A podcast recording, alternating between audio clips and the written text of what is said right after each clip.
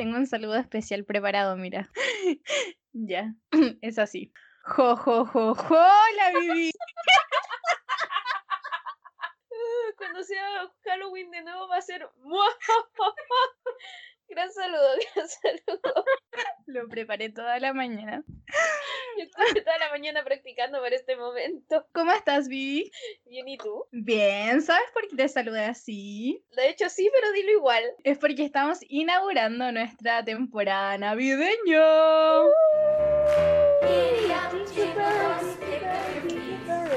Y para inaugurarla, bueno, primero les vamos a dar la bienvenida a todos, todas y todos a este podcast titulado Maratón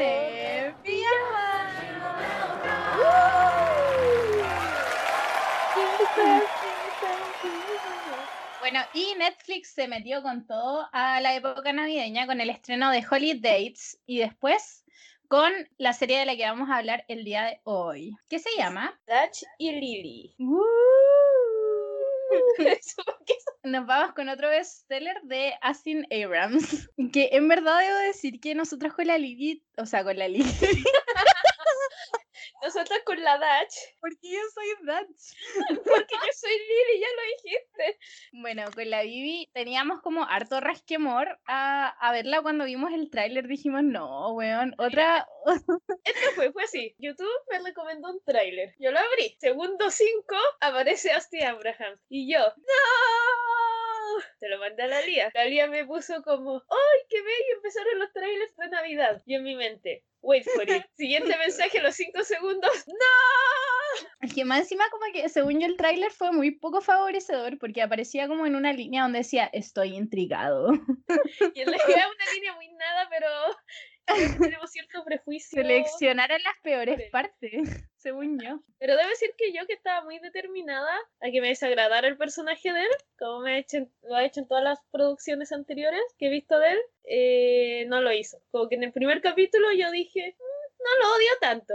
Segundo capítulo, ya es igual me cae bien. Tercer capítulo, ¡ay, lo amo!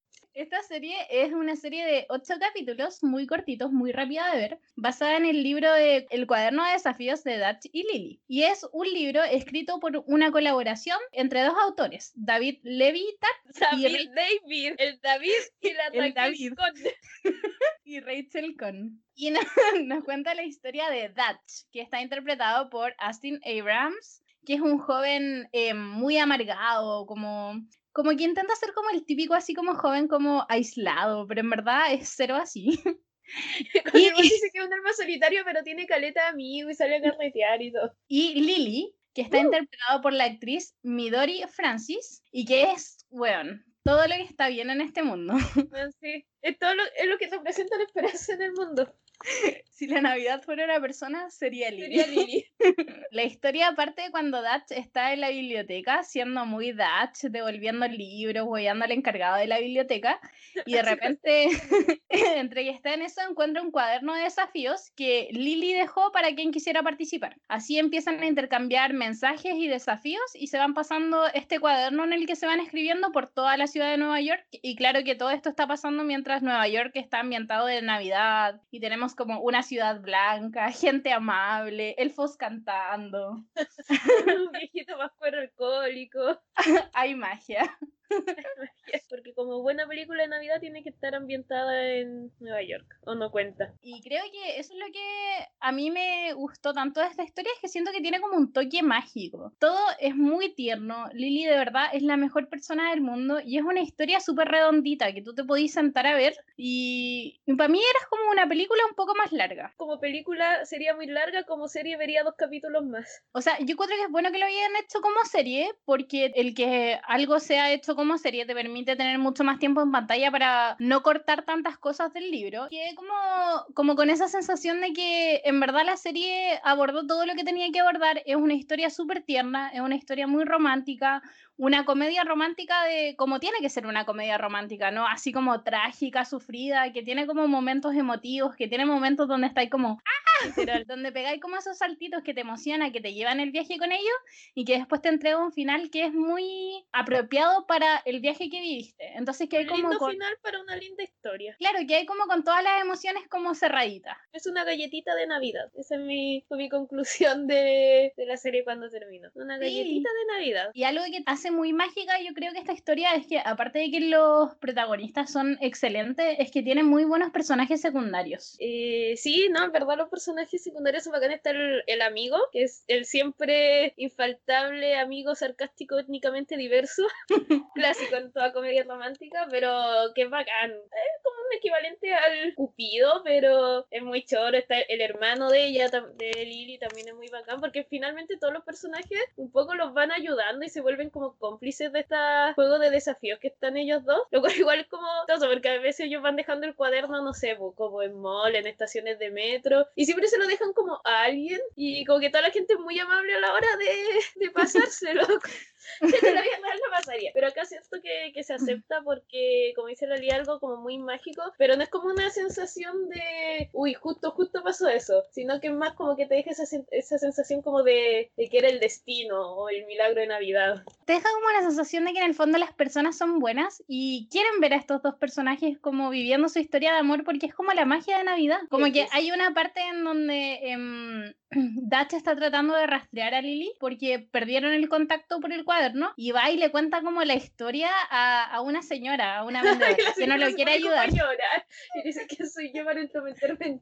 en el verdadero amor. Entonces, claro, como que te va mostrando que em, es una historia súper irreal en el fondo, pero es la historia de amor que todo el mundo sueña, como, como que uno sabe que en la vida real no pasan esas cosas. tierna, adorable y como que la conexión que los personajes tienen en verdad es súper linda, cómo, se va formando, porque claro, al principio parte como este juego que tiene, bueno, igual Lily es como un clásico personaje de, de comedia romántica, como la adolescente que se lleva mejor con adultos, que no tiene amigos de su edad, que no encaja, y también en parte de eso vive como en su propia burbuja, y estos desafíos también la van sacando de esta burbuja. Y lo lindo que tiene es que, claro, al principio son desafíos como más de juego, como ya te reta que cantía en público o a que provís tal comida, pero después en el fondo son desafíos que están asociados a ayudarlos a lidiar con ciertos problemas que ellos tienen en sus relaciones, no sé, con sus papás, con su entorno, que también un poco va mostrando la evolución que van teniendo los personajes y cómo esta relación que tiene en el fondo los va cambiando para mejor, porque también va ayudando a su a la conexión y en el fondo ellos empiezan a enamorar o a gustar, ya quizá enamorar es mucho, pero sin, sin conocerse en persona, pero realmente como conociendo su alma. En el fondo son tan diferentes y después se, dan, se van dando cuenta con el tiempo que en realidad esas diferencias no son tantas, porque al final los dos son como dos adolescentes que están tratando de, de encontrar quiénes son y están tratando de sacar lo mejor de sí y ambos les ayudan a la otra persona a sacar lo mejor de sí. Entonces, esa es al final como la magia que va haciendo que se enamoren y que al final su círculo sea tan, tan los apoye, porque en el fondo todo el círculo es capaz de ver que desde que están estableciendo esa conexión entre ellos dos, los dos han cambiado y han cambiado para mejor. Sí, y aguanta el pololo de, del hermano también, que me encanta. Es muy tierno. Es que por eso yo voy a que lo bacán de esta serie es que como que los personajes secundarios son todos muy tiernos, como que no hay ningún personaje secundario que tú veas así como, hoy, bueno, hay uno solo. que te así así como, hoy me cargaste weón, pero es porque tiene que Bueno, estar sí. también. Hay uno que es como muy me carga este weón. Pero es porque tiene que estar, porque en, en el fondo es como parte del- de lo que trata la historia, pues, de Ah, enfrentar no, ese tipo de personas y decir así como, ¿sabes qué? Tú ya no tenías ese poder sobre mí. Todo eso hace que se enriquezca demasiado toda la serie. Yo encuentro que el, el cast estuvo como muy, muy bien. Sí, Como para lo que busca la serie, que en el fondo es darte como un momento de, de decir así, ahora que estamos llegando a fin de año y que hemos tenido como un año súper pesado, donde todos hemos tenido como muchos problemas, onda, siéntate a ver esto y recuerda que el mundo no es tan malo y que hay personas que te pueden ayudar y es como eso, reencontrarte con lo que es la magia de, de creer en las personas. Bueno, y también lo que hablábamos antes con respecto a la, como la evolución de los personajes y cómo van cambiando. Hay una parte en que Lily se manda un discurso que, bueno, yo me emocioné, como que genuinamente me emocioné cuando lo hice, porque Lily es una persona ya que es bien como extravagante, hace su propia ropa, es muy colorida, pero claro, tiene esto que se junta como con puros adultos, que en realidad es súper tímida, de hecho como parte de los desafíos que le hace Dutch es como que salga más, que vaya como a un club y todo, y tiene este tema que... Mm, y claro, que en el fondo uno dice ya el típico personaje que no sé, como que se siente muy diferente al resto de los adolescentes, pero en realidad te explican por qué ella se siente así, cosa que algo que pocas series hacen, y que tiene que ver de como cuando le hicieron bullying cuando chica, que ni siquiera siento que fue como un bullying constante, sino que alguien como que en un momento le dijo algo y eso la marcó a largo plazo y es súper interesante que lo que mostraran eso como es siendo niño como preadolescente o no sé 10 años de algo que para una persona puede ser como nada te puede marcar y afectar negativamente a largo plazo. De hecho, en un momento ella dice como la peor parte es que tú ni siquiera te acordáis lo que me hiciste. Y encuentro que es algo súper real, porque al final te da la lección, pues te dice así como, ¿sabéis que tenemos un personaje que a sus, no sé, 17 años sigue recordando lo que pasó en un momento de su vida cuando chica y eso ha moldeado todo el resto de su personalidad. y, la ha coartado de hacer las cosas que le gustan, porque ella también en el discurso lo dice, así como, onda, por eso que pasó, me he perdido de todas las cosas que en realidad a mí me encantaría hacer, porque ahora soy una persona llena de miedos y de inseguridades. Y él también le da la vuelta al decirle así como, es que, ¿sabes qué? Como que yo también era un niño. Eh, pero que sé que yo creo que, eso, que en base también a lo que dice el otro culiao, ya que igual me sigue cayendo el personaje, porque en verdad es el personaje que mencionábamos que, que odiábamos. ¿Cómo se llama? Edgar. Edgar. Y así él es un personaje muy desagradable, como en verdad un, un saco wea, como que no hay otra forma de describirlo con chanta, no, en verdad muy desagradable, pero y también tiene que ver como con la justificación que se les da como a esos actos a los niños, como son cosas de niños, cuando en verdad se debería enseñarle a los niños o, o no justificarlo, como onda en el colegio, profes que dicen ya, pero son bromas entre niños, bueno, no. Y de hecho los niños pueden ser bastante crueles, como que me carga cuando en redes sociales dicen como ay, es que los niños son tan buenos, el mundo sería tan bueno si solo pensáramos como niños. Mentira, weón. Las personas que escriben eso tuvieron la infancia hace mucho tiempo y ya no se acuerdan cómo fue. Bloquearon esos sentimientos. Claro, y yo creo que también en la misma serie, cuando eso pasa y ella está dando su discurso, hay una señora que le dice así como, a lo mejor tú le gustabas. Y Lily dice así como, weón, no. sí. Como que onda por el pico, como onda no. A mí una una profe me dijo eso cuando yo era chica y también tenía un compañero que me huevía caleta y onda yo le decía a la profe hasta que un momento la profe me dijo así como, ay, quizás le gusta y yo así como, no me importa un pico, dile que me deje molestar.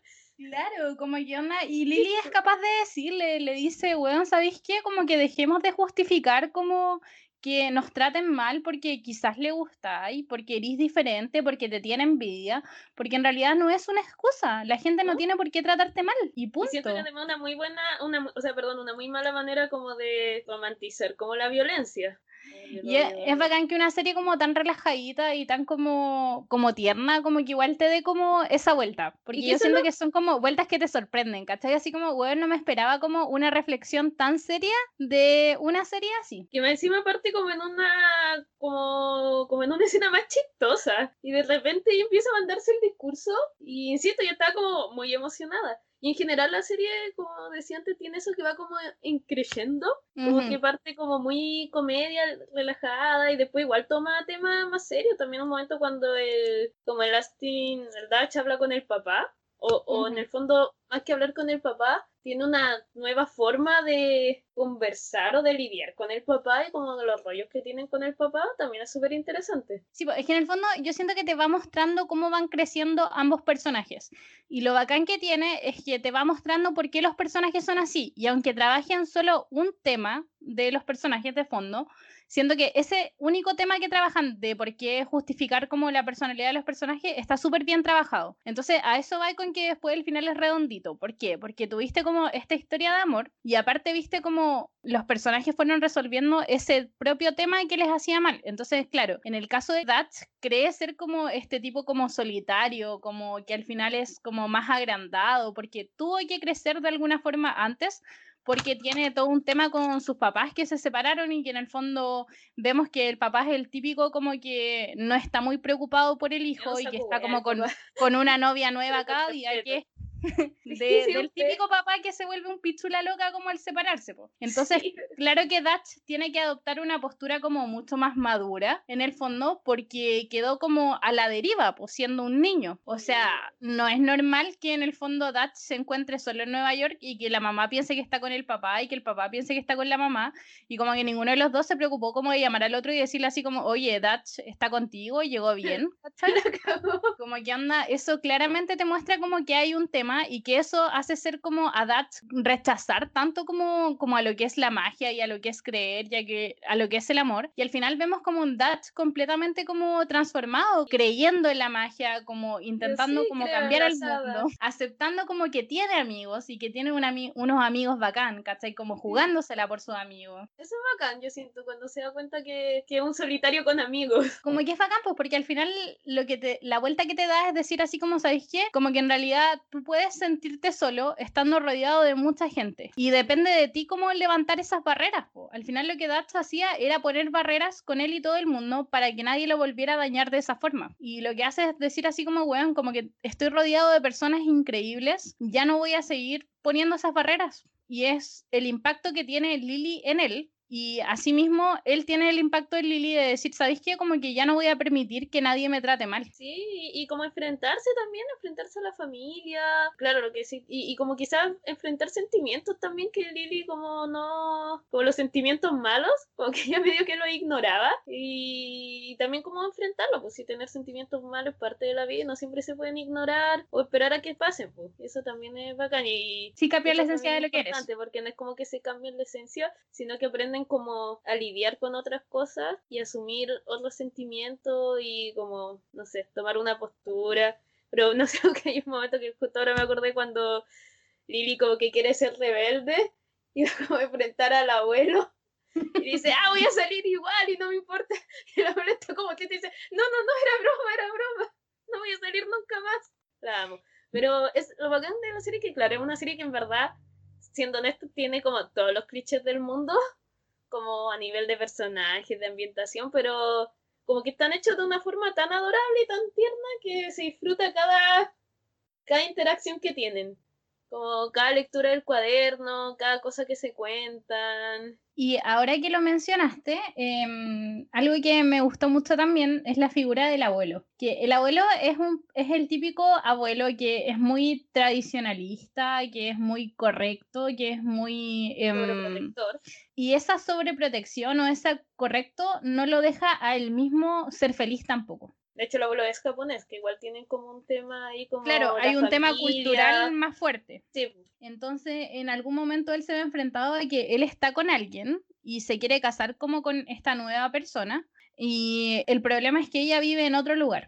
Entonces, él se ve enfrentado a esta decisión de decir así como, oye, como que me caso con esta persona que en verdad es como la oportunidad que tengo de volver a ser feliz porque encontré a alguien que vuelvo a amar, pero tengo que abandonar a mi familia en Nueva York irme a vivir como con esta persona a otro lado y eso para él es como un choque como que, que lo enfrenta él mismo con todo lo que él cree. Entonces dice así como, como, bueno, no lo puedo hacer porque como que mi vida está acá, mi familia está acá, tengo que ser como el hombre de, de la casa. Y, de hecho también el rollo que tiene con la hermana, que es la, la, tía abuela, que bueno, qué personaje más bacán, qué buen personaje ese. Y que es como la especie de hada madrina de la Lily, que de hecho es su madrina, se supone, madrina, pero que también tienen ese conflicto que la como que medio que la tiene expulsada de la familia por abandonarla, pero también está ese rollo, pues ese choque de, y que también es lo que en parte afecta la, o sea, no sé si afecta a la personalidad de Lily, o sea, sí, pues, porque también es como mega sobreprotector, pues también tiene esta idea de que Lily es como, o tiene que ser como esta niña perfecta,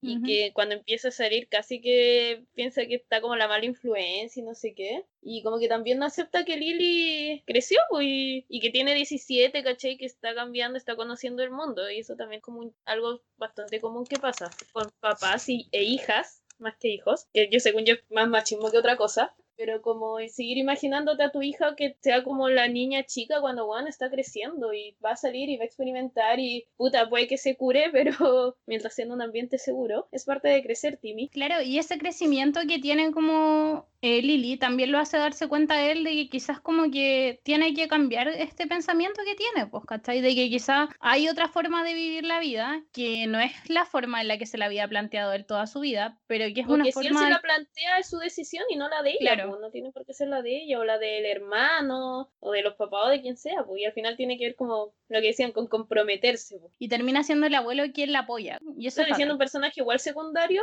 y que no tiene tanto tiempo en pantalla, en lo poco que está, preciso. Bueno, sí, es que es muy buena. Yo siento que en verdad esta serie estuvo muy, muy bien hecha. El tiempo en pantalla que tiene cada personaje secundario te permite conocerlos lo, lo, suficiente como para aportar al desarrollo de la trama. incluso la amiga, la, la, que organiza la fiesta de Navidad, tiene como bueno, cinco líneas en toda la serie, pero que son precisas. Como que te cagáis de la risa en las cinco líneas que tiene. Y una última cosita que quiero destacar es que vemos una multiculturalidad que está presente, pero que no es algo forzado. Porque en verdad lo hace realista, porque en, Nueva, en New York o en Estados Unidos no hay puras personas blancas, que es como lo que se ve casi todas las series y películas del 2010 para atrás, o 2015 para atrás. Yo creo que fue una serie que fue hecha con amor.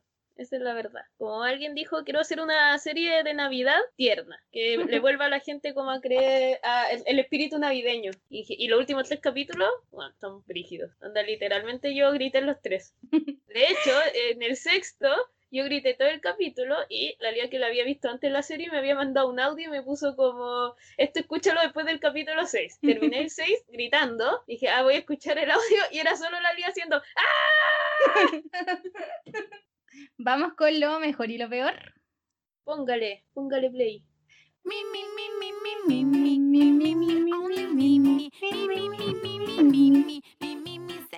Bueno, una cosa que me gustó mucho fue la, la música, como la playlist navideña. Me encontré muy linda, eh, porque me gustan las canciones navideñas. Y bueno, en general fue una serie que me gustó mucho, como que no sabría cómo decir una cosa particular. Yo creo que a Lily, que la amo mucho, como que en verdad me gustaría ser su amiga. Porque si yo viviera en ese universo, hubiese sido la amiga adolescente de Lily. Y en general, y todos los personajes, al Boomer, que el, el amigo me cae increíble. Todos los personajes, excepto, excepto Edgar, los quiero mucho. A mí me gustó mucho que me sentí como dentro de la serie. ok. Como que sentí que había un personaje en particular, Boomer, que como que iba ah, diciendo todo lo que yo sentía. Sí, eso es muy raro, como... Es bacán cuando la serie pone eso, como el personaje que interpreta lo que interpreta el público. ¿Y de las cosas negativas? Edgar, lo, odio, lo odio, lo odio.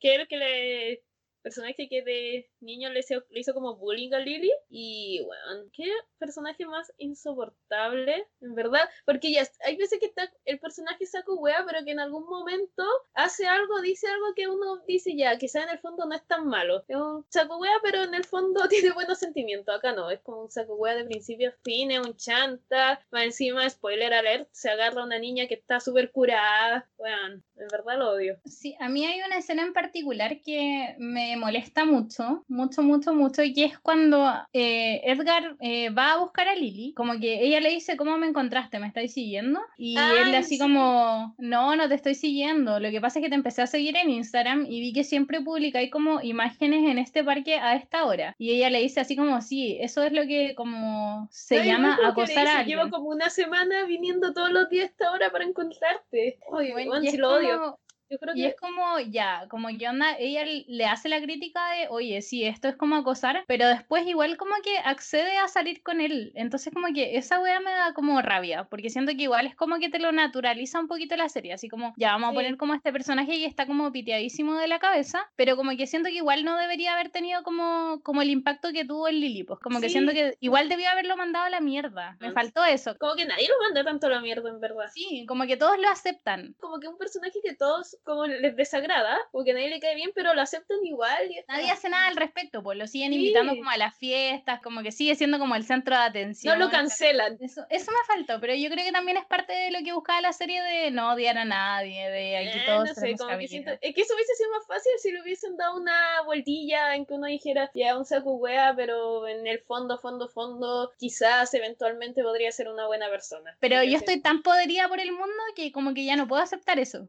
Como que yo antes tenía He una tolerancia. suficiente mierda en mi vida. Yo antes tenía una tolerancia, ¿cachai? Decía así como, puta, quizás estas personas son así por esto y por lo otro, pero como que a esta altura de mi vida, como que a mí ya no me vienen con weas. No, esas encima, pequeñas actitudes me molestan y ya no soy un agente pasivo al respecto. Elmo no va a tolerar tus estupideces. Pero todo lo demás me encantó. Solamente esa cosita tendría que decirle.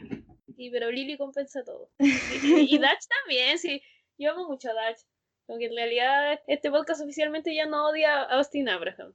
Porque exacto, como no sabemos separar actor de personaje, nuestros sentimientos varían según la película o serie que vemos de él. Em, nos vamos con unos datitos curiosos.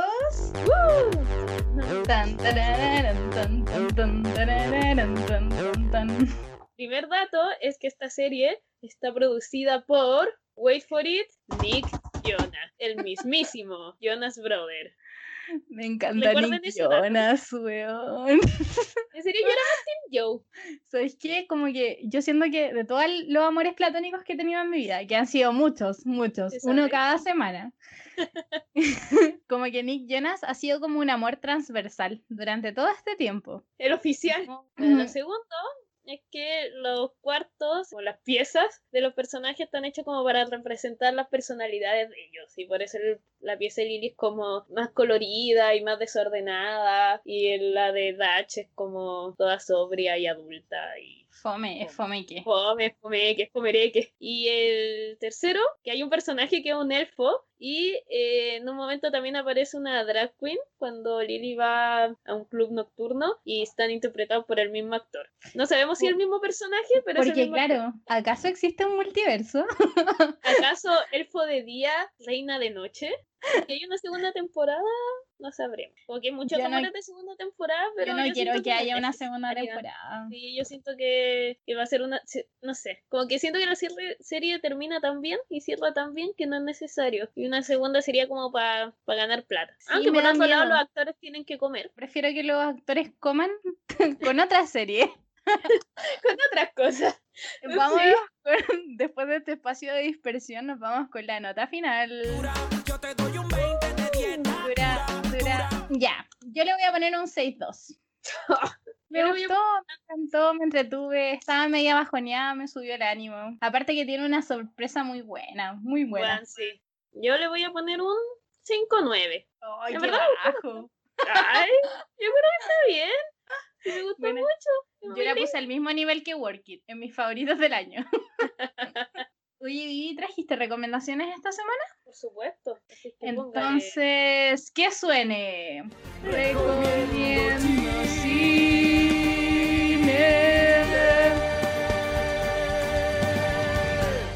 Ahora nos vamos a poner modo serio. No quiero.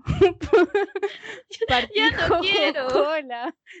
Quiero mis galletitas de Navidad y mi cola de mono. ¿Por qué nunca traído una recomendación como los Muppets? Mames, Es para subirle el, el intelecto al podcast. para que sepan que también vemos cosas serias y que marcan y no solo after. Yo vivo de esponja. Ya bueno, día veía Bob Esponja. ¿Cómo es la canción? Baby, busca tu paraguas. Como, nadando como pez en el agua.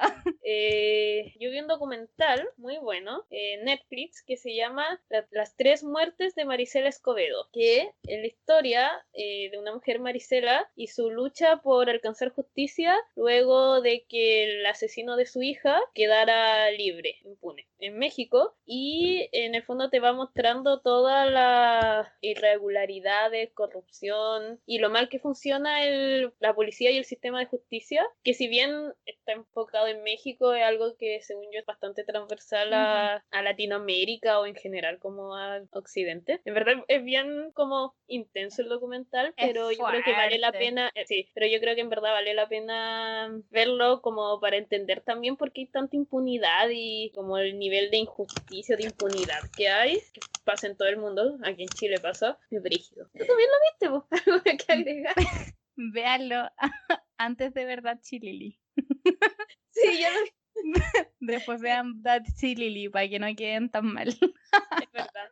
No, pero es bueno, como siento que es bueno No, sí es como, bueno. eh, bueno. reflexionar y, y entender que esto pasa y que es un problema que no es que no son casos puntuales y que no es como la incompetencia de un juez, sino que es un sistema que estructuralmente está, está mal y que le falla a las víctimas constantemente y a las familias y que en el fondo nunca ha sido su prioridad como proteger a las mujeres o cualquier minoría en verdad. Es bacán que un tema así llegue a una plataforma como Netflix porque permite que mucha gente que todavía no ha abierto los ojos lo abra. En Chile todavía nos están matando y hay gente que sigue justificándolo. Y es bacán que una plataforma como Netflix eh, te lo muestre porque así la gente se da cuenta. po. Y siento que entre todos podemos hacer algo al respecto. Unos pocos no pueden cambiar las cosas, pero si somos muchos, podemos hacer como que en verdad te haga justicia por todas las personas que ya no están.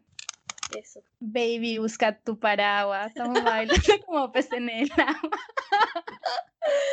Bueno, y con este capítulo inauguramos la temporada navideña. Jo, jo, la viví. Esta va a ser la introducción hasta fin de año. Que tengan Muchas gracias Navidad. por escucharnos. Muchas gracias a los que nos están escuchando en YouTube, que no sabemos quiénes son, pero son muchos. O sea, igual teníamos la teoría que la gente se había metido por equivocación, pero gracias, gracias por reproducirlo tres segundos porque eso ya marca la visita.